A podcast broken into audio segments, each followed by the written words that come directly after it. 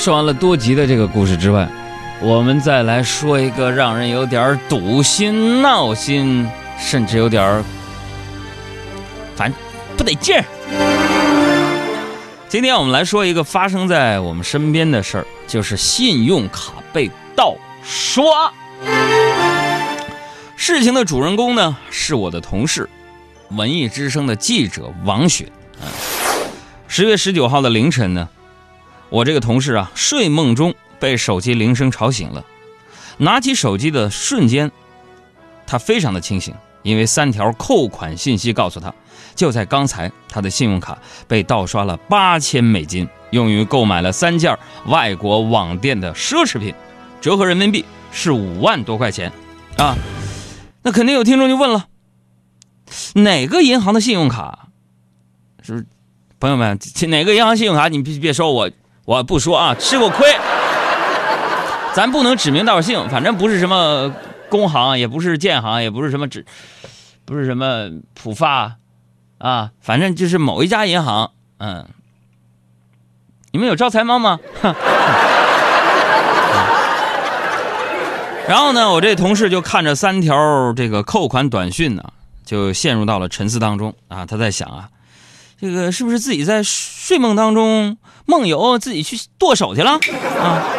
不对呀，啊，买的几件东西也不是自己喜欢的款式啊，是吧？我的女记者特别胖啊，那会不会是有人趁自己睡着，用自己的这个指纹解开了手机，消费这笔巨款呢？啊，王雪看了看自己手中的诺基亚功能机啊，这也没有指纹解锁呀。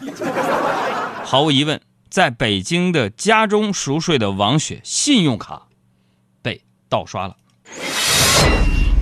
然后王雪她的第一时间呢，就联系到了某行的客服，在冻结了卡号后，救援陷入到僵局当中了。为什么呢？听着我跟你说啊，当然是需要证明这笔钱不是你刷的啊。这要是单纯的信用卡盗刷呢，还好办。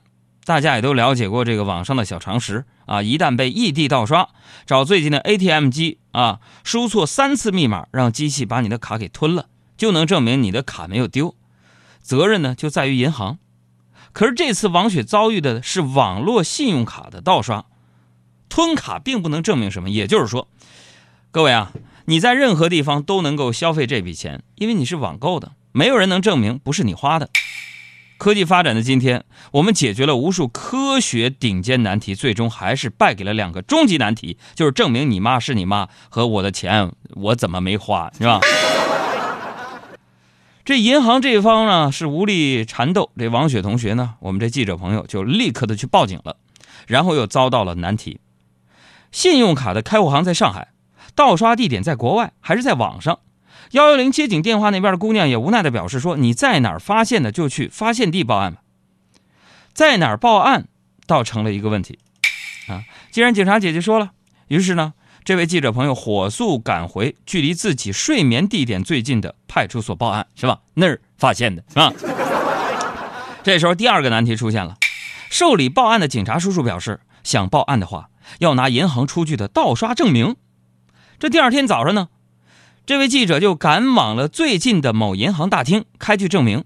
在经历了没有传真机、传真机坏了，要不给你传真到派出所吧等一系列波折之后，王雪就回到派出所，等到了银行的证明。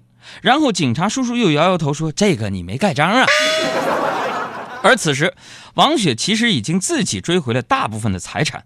原来当天啊凌晨报警未果的这个记者，上网查到了盗刷钱款的去向。追查到三家国外的电商公司，并且成功联系到三家，告知自己的购买行为是他人盗刷信用卡，并非本人购买。那国外公司对于信用卡消费十分谨慎，一般都会预留一定时间发货啊。就是这短短的几个小时，给了王雪最后的希望。早晨离开派出所之后呢，王雪联系到了最后一家公司，也成功追回了全部的财产。那么整件事件呢，我们不想去指责任何一方。然而，问题是客观存在的。警方与银行之间的沟通流畅，存在着冗长而又无效率的相互证明。在金融诈骗科技化、网络化的今天，争分夺秒就是在抢救金钱、挽回损失。每一分钟的等待，就是给犯罪分子最有力的鼓舞，是吧？执法程序的优化和简化，才能跟上高科技犯罪的步伐，啊，你出点事儿还不还钱，反而把钱存银行了，倒像是放在了大门外，动不动得证明这钱真不是我花的。这老百姓存钱无非就为了安心放心，要不然图个啥？钱放你的银行啊，给下崽吗？是吧？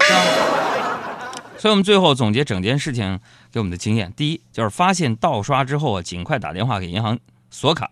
这样呢，你后续取消订单之后，不法之徒呢也不能二次支付了。这第二，根据银行线索联系刷你卡的商户啊，你早知道国外对信用卡结算很谨慎，他们不会像京东这样火速发货，是吧？一定要赶在商户发货之前，你要取消这个订单。第三就是信用卡背后的三个数字你要背下来啊，然后呢用手把那个字儿给抠掉，或者用小刀呢给它刮掉。所有境外网购。只需要你的卡号和这三个数而已，信息就被这三个数给出卖的。第四也是非常重要，就是掌握一门外语是多么多么的重要。要不卡在国外被刷了，你打过电话问 “Hello, fine, thank you, and you”，哼，你花钱交外教呢啊！所以谨慎，谨慎，好不好？想说爱你，并不是很容易的事，那需要太多的勇气。想说忘记你，也不是很容易的事，